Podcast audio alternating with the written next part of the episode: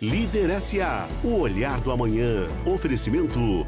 Marston, soluções em recursos humanos para sua empresa. Atendimento em todo o Brasil.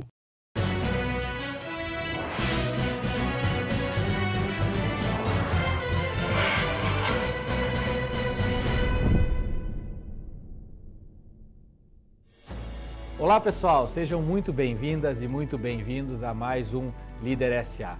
Nesse sábado nós teremos um programa especial, um resumo do programa que foi transmitido ao vivo na última quarta-feira no YouTube do SBT Interior e no portal tela2.com.br. Inclusive, vocês vão poder conferir a íntegra desse programa que está hospedado tanto no YouTube quanto no nosso portal Tela 2. Eu recebi simultaneamente Nina Silva, CEO do The Black Bank, Paula Pascoal, diretora sênior do PayPal Brasil, Tânia Consentino, a presidente da Microsoft Brasil, André Clark, o diretor-geral da Siemens Energy, Milton Beck, o diretor-geral do LinkedIn para a América Latina e Vinícius Marquesi, o presidente do CREA São Paulo. Vocês conferem agora comigo o resumo dessa transmissão no YouTube do SBT Interior e do tela2.com.br. Nina, você que é uma protagonista quando a pauta é equidade, diversidade inclusão, eu queria que você comentar, começasse contando para quem está nos assistindo as iniciativas que você tem feito em diversas frentes, em especial no The Black Bank. Bom, eu trabalho na área de tecnologia há 21 anos. É, nos últimos quatro anos eu tenho enveredado aí no mundo das fintechs com o The Black Bank, com o movimento Black Money, com o objetivo de trazer meus pares, né, pessoas negras, também para o centro de poder, para o diálogo de influência. Muito se fala né, de inclusão e pouco se faz para realmente trazer possibilidade de acesso a empreendimentos negros, à população negra, que é a maioria da população no Brasil. Então, o diálogo do movimento Black Money é um diálogo sobre autonomia através da tecnologia dando acessibilidade para pessoas negras a partir da comunicação, educação, com capacitação e formações especializadas, além também de serviços financeiros.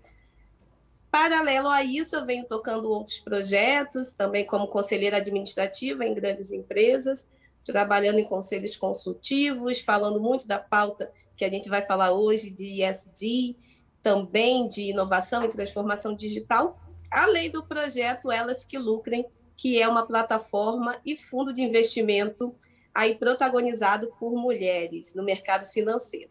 Tem bastante coisa que a gente vem ativando, mas certamente a gente precisa cada vez mais de mais pontes para que a mudança aconteça. Paula, traz para a gente a experiência do que você tem feito dentro da, da, do PayPal em se tratando de equidade, diversidade, inclusão. Eu sei que tem alguns projetos recentes, nós tivemos o privilégio já de conversar no nosso programa. Conta um pouquinho para a gente o que está sendo feito no PayPal. Eu tenho o privilégio de estar, à frente, de estar à frente de uma companhia que entende já há muitos anos que a diversidade ela é a base da inteligência coletiva e não a cereja do bolo, como a gente tem visto aí algumas atitudes ou algumas iniciativas não tão, é, não tão profundas. Então, no PayPal, é, a gente acredita que a diversidade é um fato, em especial num país tão diverso quanto o Brasil, e a inclusão é uma escolha. A gente escolheu ser uma empresa bastante inclusiva é, sob todas as óticas. Então, desde é, políticas como a equidade salarial entre homens e mulheres nos mesmos cargos, é, e que parece super óbvio, mas infelizmente ainda é um assunto é, cheio de desafios e com muito a ser, é, a ser batalhado para em busca dessa igualdade o quanto antes. A gente trabalha muito com, através de grupos de afinidade, programas de inclusão. No Brasil, a gente tem um programa incrível de refugiados, então toda boa parte do nosso atendimento em língua espanhola é feito com refugiados da América Latina. Então, são diversos programas onde o mais importante é que o assunto seja levado a sério e a gente, de fato, faça o que a gente faz é, em todos os, os, países onde o PayPal está presente. Traz para a gente o que a Microsoft tem feito de mais recente para trazer à pauta esse tema tão relevante para a sociedade como um todo. Diversidade e inclusão é um imperativo de negócio, a gente vê como uma, uma necessidade para a gente transformar, para a gente inovar, para a gente atrair e reter os melhores funcionários. Ela é um pilar fundamental da nossa cultura, da cultura de transformação da própria Microsoft, que a gente fala que é a cultura do, de mentalidade de crescimento.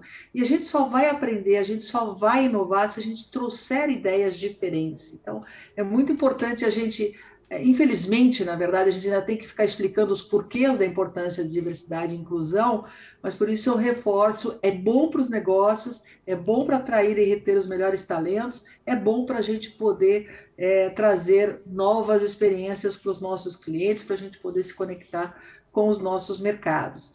No Brasil, a gente foca os pilares é, como pilares ou como grupos de afinidades: mulheres, é, negros, pessoas com deficiência e a comunidade LGBTQI+. A gente tem trabalhado com muita intencionalidade o pilar de mulheres e da raça negra, porque como a Nina falou, mulheres e negros são a maioria da população brasileira e infelizmente dentro do mundo corporativo a gente não vê isso refletido, então a gente está fazendo um esforço e trabalhando o tema com muita intencionalidade. A diversidade é uma riqueza brasileira. Então, se a desigualdade é uma realidade, diversidade é talvez das maiores riquezas que o Brasil tem. A gente acredita nisso profundamente uh, e tem uh, colocado uh, dentro do, da nossa companhia uma corrida, metas muito claramente definidas para maior inclusão. Gênero, etnia, orientação sexual, expressão ou características, muito importante uh, no centro das nossas uh, operações, no, no, jeito que a gente mede e, com, e como a gente valoriza e incentiva os nossos profissionais. Conta para a gente um pouco das iniciativas é, do LinkedIn, tanto enquanto empresa, enquanto posicionamento como a maior rede social profissional do mundo. Esses 49 milhões de usuários que a gente tem é, no Brasil, é, eles são for, é, é formado por por pessoas de todas as idades, de todas as raças, de todos os credos, de todas as orientações sexuais e assim por diante. Né? Então, é, a gente tem uma política, tanto para os nossos usuários que estão usando a rede, para que eles se sintam seguros, para que eles possam ser respeitados nas suas posições, com políticas de antidiscriminação, com políticas de apoio à integridade, com um código de conduta de como eles podem atuar na rede, e também essas mesmas condutas que a gente adota para os nossos usuários, são adotadas internamente com os nossos funcionários. Tá? Então, a gente é uma empresa que é, do grupo Microsoft, então a gente segue também muitas das coisas que a, que a própria Tânia falou. Nós temos um foco muito grande em comitês de diversidade racial. A gente tem um grupo chamado BIG, que é focado em inclusão negra, né? É, um para pessoas com deficiência e um com foco em mulheres, que é claro que é, no Brasil as mulheres, a participação delas nas empresas ainda está longe de onde deveria ser, e quanto mais você vai subindo na pirâmide organizacional, é, menos mulheres você tem, tá? Então, assim, são, são coisas são desvios que ocorreram em função de muitos anos de desigualdade que as empresas, em particular o LinkedIn, está trabalhando para tentar é, minimizar, né? E, na, e a, a verdade é que quando a empresa, o quadro profissional da empresa reflete melhor a sociedade externa, que é quando a porta para dentro está mais parecido com a porta para fora, mais condições a gente tem de competir, ter produtos adequados, produtos que sejam desejados pelas pessoas e assim por diante. Né? O que, que o CREA tem feito em se tratando dessas pautas, sendo uma instituição tão importante, tão relevante, que representa tantos profissionais é, no estado de São Paulo? O CREA São Paulo é o Conselho Regional de, de Engenharia e Agronomia. Fiquei feliz em saber que a, que a Tânia é engenheira eletricista, né? E um dado, Tânia, só para fazer um parênteses aí, é, vem crescendo muito o número de profissionais do sexo feminino hoje no, no sistema como um todo, né? Então a gente tem um, um aumento de 38% de profissionais é, do sexo feminino aí nos últimos anos, isso é muito bacana. É, nós temos programas como o CREA Mulher, que aí ó, é, é um fórum de debate, soluções e leituras é, de todas as profissionais, de todos os segmentos, de problemas que afetam é, o dia a dia desse é, de todos os segmentos, mas do sexo feminino num ambiente que ele é muito masculinizado, né? Que ele é muito machista, né? Às vezes a gente tem iniciativas excelentes em empresas que realmente são exemplo, mas lá no interior, quando você vai para Damantina, 650 quilômetros de São Paulo, você ainda encontra é, problemas estruturais gravíssimos que assim, que dificultam muito a evolução desse debate. Então, a ideia nossa, por meio dessas, dessas entidades que estão espalhadas, né, as associações que são parceiras do CREA, a gente promover esse debate, trazer é, o drive para cá e a administração CREA São Paulo, é uma marca muito forte, acabar é, buscando e diluindo esses problemas que às vezes acontecem lá na, na, na empresa pequena, Lembrando que aqui, registrado junto ao Conselho, a gente tem 350 mil profissionais, 95 mil empresas de engenharia, hoje, em 2021, registradas. A gente recepciona 25 mil novos profissionais por ano. Então, é um trabalho que ele é muito diversificado. Agora vamos falar sobre inovação e tecnologia. E quero começar contigo, Vinícius. É, como uma autarquia pode atuar para que essas, esses, esses assuntos que também são tão relevantes, temos aqui representantes de várias empresas que estão diretamente, aliás, todas elas né, estão diretamente vinculadas a isso, mas como uma autarquia pode atuar para fomentar esse tipo de iniciativa em se tratando de inovação e tecnologia, que eu sei que é um assunto que você gosta também? Há um processo de transformação. É, a própria iniciativa que a gente tem hoje de fomentar hubs de inovação em todo o estado de São Paulo, para que esses hubs é, recepcionem as empresas de engenharia, que a gente estima que tem aí um, um espaço de quase 90% para a gente evoluir no quesito inovação e transformação, né? Um levantamento simples com essas 95 mil empresas que a gente tem, é, menos de 10% é, passam por algum processo, ainda que inicial, de, de inovação e transformação, então tem um campo gigantesco. Tânia, conta para a gente é, como você tem visto essas questões de inovação e tecnologia e até mode os modelos híbridos de trabalho que vão surgir necessariamente, o que a Microsoft tem feito em se tratando de soluções e o que, que tem de novo aí na Microsoft? Esse movimento da quarta revolução industrial pode levar isso num crescimento super exponencial, trazendo bem-estar, trazendo crescimento econômico, trazendo redução das desigualdades. A gente fez vários estudos, e tem um estudo que a gente publicou recentemente com a, a Duke Frontier, que mostra, uma, se a gente tivesse adoção massiva de inteligência artificial, o que isso poderia reverter de crescimento econômico para o nosso país e para o mundo. Então, a gente vê a tecnologia como um meio de se impactar a sociedade, um meio de se trazer transformações, de se gerar de, e de se combater a desigualdade. É, eu, eu, eu, acredito realmente que muitos dos desafios, até o desafio climático que a gente tem hoje, eu, André, que somos companheiros de guerra, né, André? Começamos o dia hoje às oito da manhã debatendo a ambição climática do Brasil, e a gente, o que via no passado, que era caro de fazer, que não era possível, quando se fala em renováveis, inserção de energias renováveis, ou digitalização de uma série de coisas, hoje é super acessível do ponto de vista financeiro. Para poder inovar e para poder transformar, nós precisamos também de matrizes energéticas consistentes. A Siemens Energy é um grande exemplo é, de novos formatos e novas modalidades de energia mais limpa, mais sustentável. É, como isso tem acontecido, essa questão da inovação tão forte dentro do ambiente é, de energia? O mundo passa é, por uma revolução energética e os vários países chamam de transição energética. Acho que três grandes questões, e a Tânia falou super bem de uma delas, é, irão definir é, a história do planeta nas próximas décadas. A ideia de energia a custo marginal zero, ou seja, quando você tem solar ou eólica, o vento está soprando, a energia está produzindo. A que custo? Zero. O que, que você precisa? Muita tecnologia e dados para fazer o matching entre a oferta e a demanda. E aí entra a segunda grande revolução no planeta, que é a digitalização e inteligência artificial. É, é mudança tectônica na nossa sociedade e na nossa economia. A gente, junto com a Microsoft aqui, faz um montão de coisa nessa área. Por último, é a descarbonização. O mundo sofre uma crise sem precedentes que chama-se crise climática. Ela causou a crise ambiental, ela causa a crise ambiental e certamente está causando a crise de saúde do Covid que nós estamos vivendo. Elas são correlacionadas.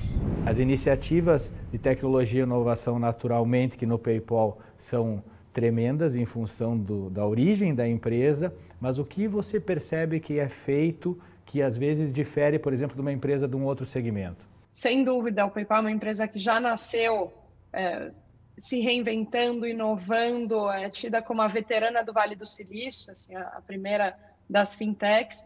E hoje, em especial no Brasil, a gente tem tido inúmeras oportunidades de inovar. É, o PayPal é uma instituição de pagamentos regulada pelo Banco Central. Banco Central este é, que tem se mostrado com uma postura muito é, agressiva pró-inovação e pró-competição, o que para o consumidor final é excelente. Então, num país como o Brasil, onde a gente ainda tem um número de desbancarizados muito alto, próximo entre 30 e 40 milhões, que caiu muito com a pandemia por conta dos auxílios, mas ainda assim um número muito alto, a inovação ela se faz necessária para que a gente possa incluir essas pessoas no ecossistema financeiro. Paula, qual o Brasil que dá certo? Que nós precisamos para fazer esse país ser efetivamente uma potência? Essa pergunta não é a primeira vez que eu respondo, eu sempre acho ela difícil. Não tem, não tem resposta fácil. Mas para mim, o Brasil que dá certo é um Brasil onde a gente consiga é, unir esforços para ter um país mais igual, um país onde as pessoas sintam as, a responsabilidade para que a gente é, aí sim possa, possa cobrar dos outros. Então, é, é, um país onde cada um em busca dessa cidade mais limpa, que comece varrendo a sua calçada, a sua rua e entenda o tamanho da nossa responsabilidade para fazer esse um país que dá certo e eu sou muito otimista, eu continuo acreditando que apesar de todas as nossas complexidades, adversidades, esse é um país que vai dar certo, esse país é, é um país que tem um, um, povo que merece dar certo. Então eu, eu acredito muito no nosso futuro.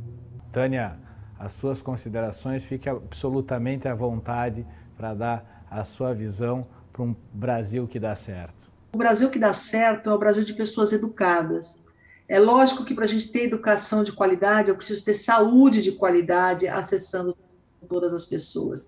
E se eu tiver saúde de qualidade e educação de qualidade, o resto fica mais fácil. Porque aí nós vamos ter ganhos de produtividade, nós vamos ter pessoas que vão se preocupar com as nossas florestas, nós vamos ter pessoas que respeitam o próximo, nós vamos ter pessoas que trabalham com um conceito de ética e, e conduta maior do que a gente tem hoje. Então, o país que dá certo, o Brasil que dá certo é um país, um Brasil empático, é um Brasil que usa suas riquezas, porque o nosso país é um país rico, tem um povo maravilhoso, tem um, riquezas que brotam da terra e mesmo assim a gente é um país extremamente desigual. Então, como que a gente preserva essas riquezas para mim, através de saúde para todos, educação para todos e uma consciência que juntos a gente consegue transformar esse país. André, passo a bola a você. É o, é o país que educa. Eu estou aqui com a Tânia, tá certo? É, que educa, que acredita em ciência e tecnologia, é, que transforma os nossos recursos naturais em riqueza e que sabe é, que o Brasil é expoente é, e carrega a esperança do planeta na economia verde. A gente só esqueceu, mas nós somos isso aí. É o Brasil lá da Eco 92, que é um gigante da diplomacia do clima, do meio ambiente e assim por diante. É o país que educa, Ricardo. Obrigado. Milton, as suas considerações, por gentileza. É, a educação continuada. Então, a gente claramente está vivendo um período que é anormal, tá certo? Então, essa live aqui, a, acho que a Tânia falou que a gente vai pensar bastante antes de ir nos eventos presenciais. Eu não vou pensar tanto, tá? Porque lá eles servem pão de queijo, cafezinho, se abraça as pessoas. Estou louco para voltar para os eventos presenciais, tá? Experiência, ah, Milton. Israel ter experiência, pão de queijo com cafezinho. Exatamente. Então, assim, eu, eu, eu me sinto num período bastante anormal, como todos nós aqui, né? Então, acho que a gente, quando a gente pergunta se a gente está bem, a gente está bem e responde, responde, estamos bem dentro do contexto, né? E eu acho que muitas das pessoas que estão assistindo aqui o, o, é, esse, esse painel, Ricardo, eu acho que tem muita gente aqui que está buscando emprego, muita gente que está no emprego que não está feliz, ou que quer crescer na profissão, e ouviu falar bastante nessa uma hora e pouco aqui sobre desenvolvimento, né? E eu acho que é uma... O que eu sempre tento falar para as pessoas é que o que a gente sabe hoje é, não é suficiente para as necessidades de amanhã. Né? Então, quando veio a pandemia, é, eu acho que nem o André, nem a Paula, nem a Tânia, nem o Vinícius, ninguém sabia como que operar empresas trabalhando 15 meses sem pisar no escritório. Não veio o manual disso aqui é, para a gente quando a gente aplicou para os nossos cargos, né? Então, não, não, a gente tem que aprender no, no, caminho como fazer, como gerenciar equipes, como motivar equipes à distância, como fazer reuniões produtivas com cada um na sua casa e como tocar a empresa nesse cenário. Né? Então, eu estou dando esse exemplo da importância de ter esse desenvolvimento contínuo.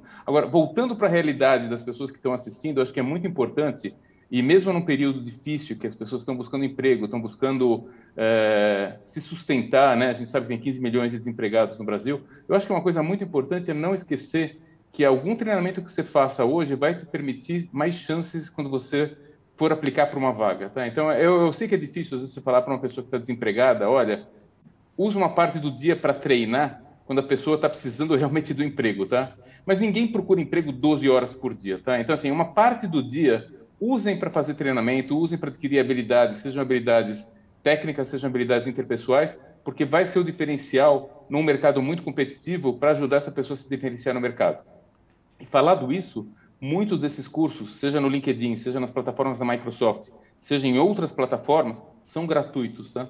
Então, as pessoas esquecem às vezes, mas não precisa gastar, tá? Claro que tem cursos pagos também, mas é muito importante usar esse tempo, é, principalmente esse tempo que a gente está ficando mais, mais tempo em casa, né? Para adquirir novas habilidades, para no momento que surgirem as vagas, que a gente puder aplicar, que tiver o mercado crescendo mais, que a gente possa ter mais chance de competir num mercado muito competitivo, num Brasil que claramente vai crescer. Não sei exatamente quando, mas vai crescer e essas vagas vão surgir e estejamos todos prontos para esse momento, né?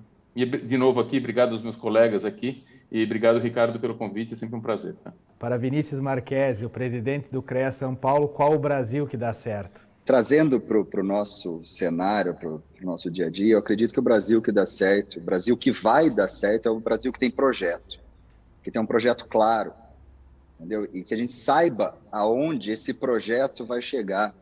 É, aí sim a gente começa a conseguir seguir. A gente falou muito de tecnologia. É, eu acredito que a falta de tecnologia, falando aí de, de, política pública, pode causar exclusão econômica do país. Então, isso é muito sério, né? É, quando você economicamente você está excluído do, do mundo, a mobilidade social ela não existe mais. Então isso é muito preocupante. Então é um debate extremamente assim momentâneo. Está na hora da gente se movimentar nesse sentido. Uh, a gente vê aí o agronegócio hoje alimentando um bilhão de pessoas no mundo, com capacidade para alimentar 3 bilhões de pessoas no mundo. Se a gente replicar uh, os procedimentos, a eficiência dos 25 maiores produtores do Brasil, mas como que a gente vai avançar de 1 bilhão para 3 bilhões em capacidade se a gente não tem capacitação? Né? Estima-se que a gente tem 50 trilhões de dólares hoje é, previstos para investimento em, em projetos sustentáveis. Mas a gente tem profissionais, a gente está preparado para buscar esse recurso que está disponível no mundo hoje para esse tipo de iniciativa. É, então, fazendo a conexão com o André, a gente precisa investir muito em capacitação. É, a gente precisa preparar o país de uma maneira um pouco diferente, né? É, e aí, quem sabe, eu espero de verdade, de coração, encontrar mais Tânias é, nos próximos debates. Profissional, engenheira, mulher, é, está onde está, aí sim eu acho que a gente vai estar no caminho certo, viu, Ricardo? Obrigado pelo convite.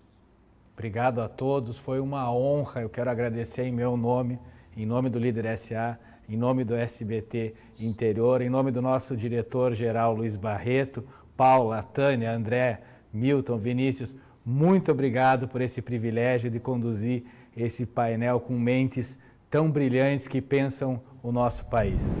E você que assistiu esse nosso programa especial com o resumo da transmissão ao vivo, confira a íntegra no site tela2.com.br. Muito obrigado pela sua audiência e até o próximo sábado. Líder SA, o olhar do amanhã. Oferecimento. Marston, soluções em recursos humanos para sua empresa. Atendimento em todo o Brasil.